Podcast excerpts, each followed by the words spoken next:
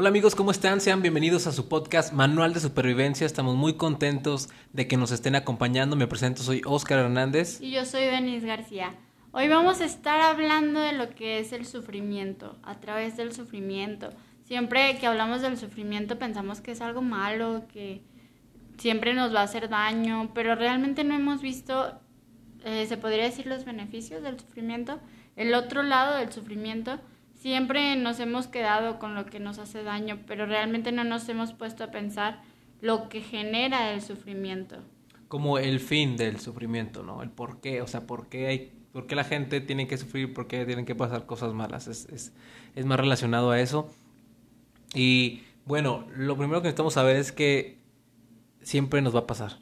O sea, es algo que ya está, que vamos a tener que pasar todo, cada uno de los seres humanos. Vamos a tener ese, vamos a tener ese sentimiento de, sufrimiento. Puede representarse en muchos sentimientos, en, en sentirse solo, sentirse triste, sentirse preocupado, sentirse irritable, sentirse enojado, sentirse... O sea, podemos sufrir de muchas formas, tanto emocionales como físicas y espirituales también.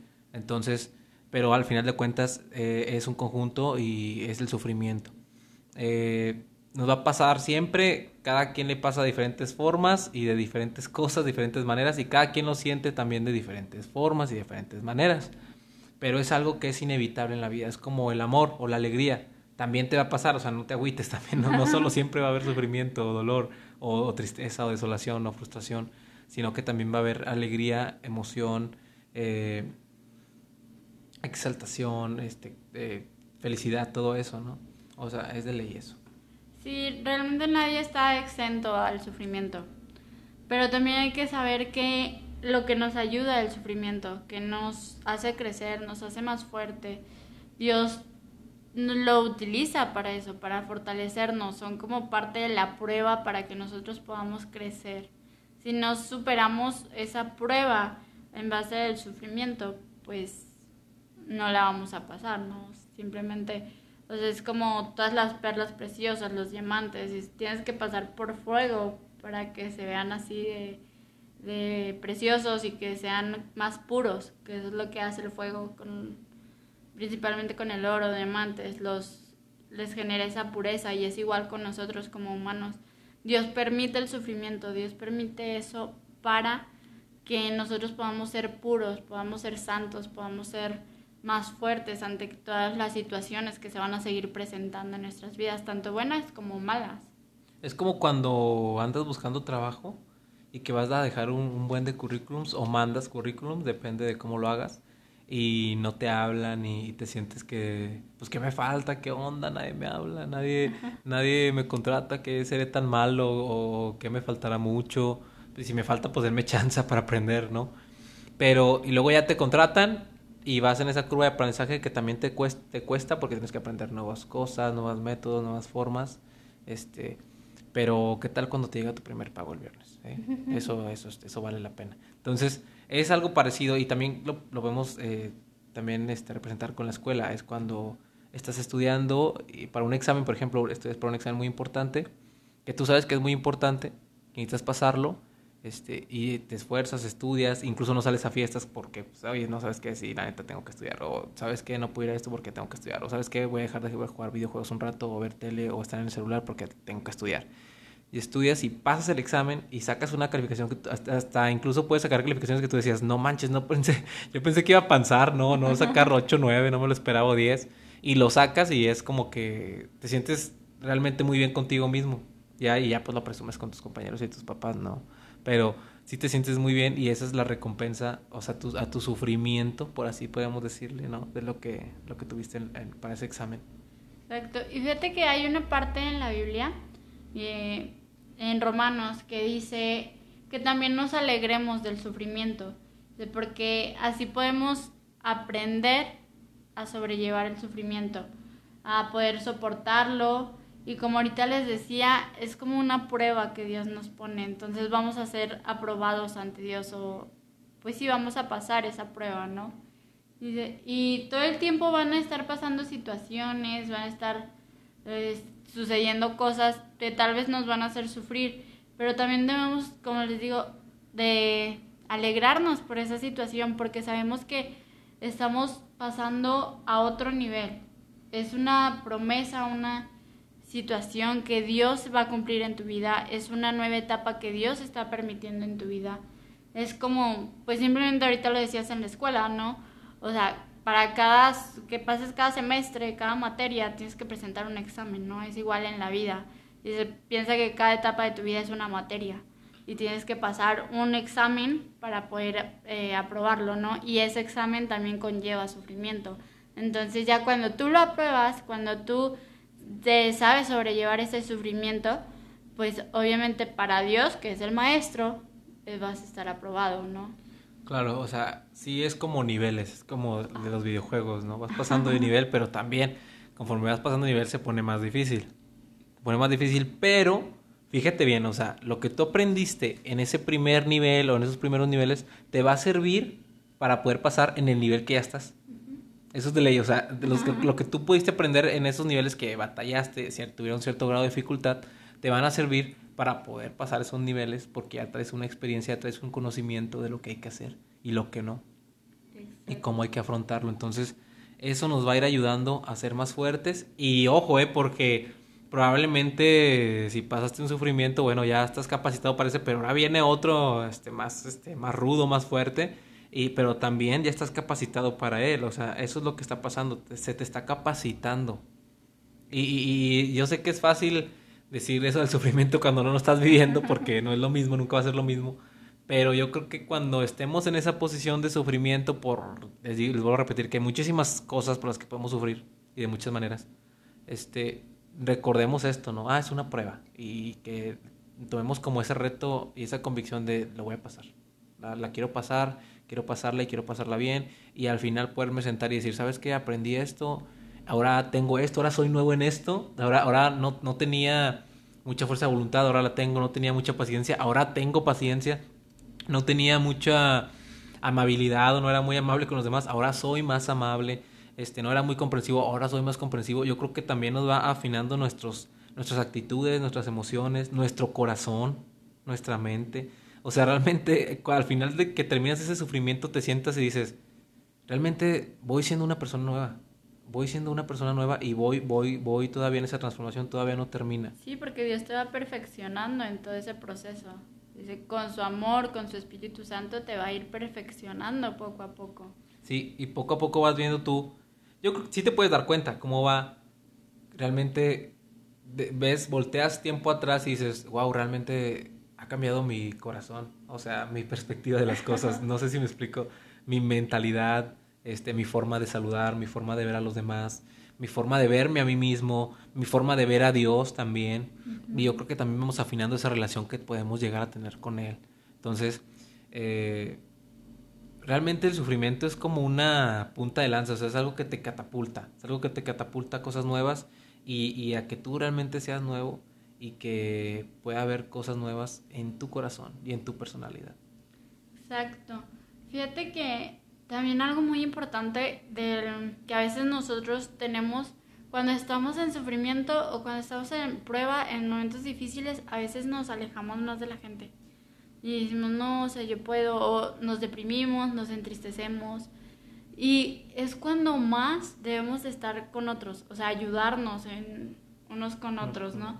Y bien dice un consejo también en la Biblia, en Gálatas, cuando tengas dificultades, ayúdense unos a otros. Esa es la ley de, la manera de obedecer la ley de Cristo, ¿no?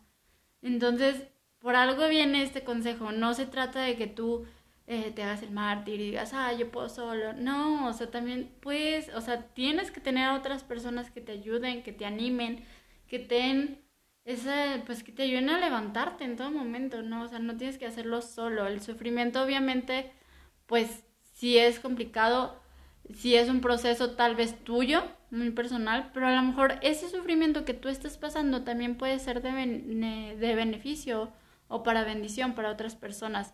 Tal vez esas personas no lo están sufriendo tal cual como tú lo estás sufriendo, pero el poderte ayudar también le está ayudando a aprender y a afinar esa la promesa que Dios tiene para su vida, afinar su vida, cambiar su corazón, porque ahorita tú decías ciertas características que nos pueden ayudar tanto en personalidad como en en nuestra vida, ¿no? Diaria.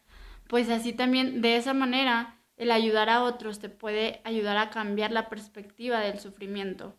Sí, y fíjense que ahorita lo que tú comentabas era que nosotros pareciera que más nos hundimos en el sufrimiento cuando lo tenemos.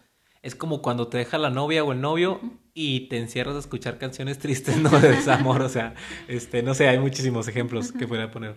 Pero te deja la novia y luego todavía como que como que a uno le gusta rascarle, no sé si me explico. O sea, pone canciones así súper tristes que hablan y que, y que hablan o que pueden contar, pueden llegar a contar la historia de lo que pasó entre ustedes. Le gusta echarle limón a la herida. Ándale, exacto. Y así pasa, o sea, somos muy extrañas, o sea, nos, nos, nos gusta como que a veces como que sufrir y no, dale más, entonces más nivel.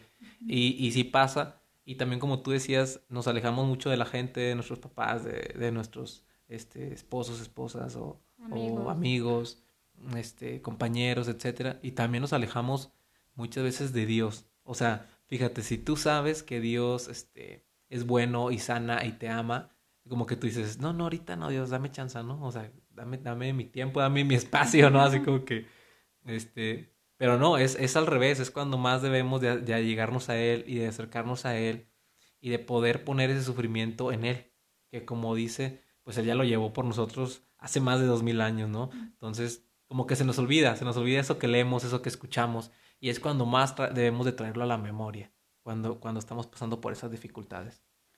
Sí, fíjate que, bueno, como ahorita decíamos, bueno, decía, nadie está exento al sufrimiento, Dios, de, pues en general de nuestra vida, ¿no? Y nosotros pensamos, o no sé si han escuchado a esas personas que dicen, algo has de estar pagando, por algo estás sufriendo, por eso te está pasando algo. Como el karma, ¿no? Ándale. Dios no, no es así. Dios es un Dios de amor, sí es un Dios justo, pero Dios es un Dios bueno. Dios no permite el sufrimiento porque esté enojado con nosotros o porque nos quiera castigar o porque nos quiera hacer daño. No, Dios no es así. Dios todo lo usa para bien. Y en Romanos, en otro pasaje, Romanos 8, dice, es que Dios todo va preparándolo para bien, para los que le aman, de los que es decir, te va llevando, si tú le, le amas, le obedeces, le crees, Dios va preparando un plan para tu vida. Bueno, ese plan, ese propósito ya está determinado, pero más bien se va cumpliendo ese plan, ese propósito, ¿no? Y, y todo, pues todo, como dice ahí, fácil, todo lo hace para bien. Aunque parezca, parezca que está mal, que está sufriendo, que te está haciendo daño, pues no, Dios todo lo convierte en bueno. Esa situación, esa Mm, puerta que parecía mala se convierte en buena, esa oportunidad que parecía mala, que esa situación que parecía mala, pues se convierte en una oportunidad buena, en una promesa de Dios, en un plan, en un propósito más allá de lo que nosotros nos podríamos imaginar, ¿no? Sí, es muy parecido a la relación que se tiene entre padres e hijos. O sea, cuando un papá, el primero que nada, pues el papá ama al hijo y el hijo a los papás. Entonces, cuando un hijo, este, tú lo regañas por X situación, eh, pues le pones un castigo, lo castigas, no puede ser, ah, te vas a poner a lavar los trastes, ah, no vas a salir, este, dame el celular, te voy a quitar el internet, o vas a, este, no sé, mucha, hay muchos castigos, muchas formas. Y, y, pero, y el chico está sufriendo, pero tu papá, sabes, es también uno como hijo, pero si sabes que eso va a traer una consecuencia o que tú estás esperando, que lo haces con un propósito bueno, o sea, que tú estás esperando una mejoría en cierta conducta o que cambie cierta cosa o que entienda cierta cosa, ¿no? ¿Sí me explico? Entonces, tú lo haces con un propósito bueno. Bueno, es igualito la relación que Dios tiene para con nosotros. O sea, Dios es nuestro papá, nosotros somos los hijos y Dios a veces nos dice, oye, no, no, no, aquí este, te estás pasando, estás mal, o sea, esto no está bien y, y Dios nos, nos, nos da esa, pues esa pauta, ¿no? Y, y, lo hace con ese propósito de mejorar, de quitar eso de nuestra vida, porque sabe que no nos hace bien, porque sabe que nos hace daño, o que estamos haciendo daño a otras personas con esa actitud, con esa acción. Y pues es igual, o sea, es la, es la misma relación, la mismita relación que tenemos con Dios, ¿no? Sí, exacto. Y pues sí, yo creo que a veces también como jóvenes si tú todavía eres joven, no menosprecies el consejo de tus padres. Ya cuando crezcas te vas a dar cuenta, pero los padres son muy sabios Y a veces dices, es que como mi papá va a ser sabio si hace y deshace mil cosas y ha hecho mucho daño, lo que tú quieras, ¿no? pero ellos ya vivieron una vida que tú todavía no vives. Entonces ya pasaron por cosas que te pueden o te quieren evitar. Es lo mismo con Dios. O sea, Dios ya, ya vivió por todo lo que nosotros estamos viviendo, ya pasó, ya conoció, ya hizo, deshizo. O sea, ya ha tenido yo creo que el mayor sufrimiento que todos. Entonces, Él ya sabe exactamente cómo te sientes, cómo piensas, todo.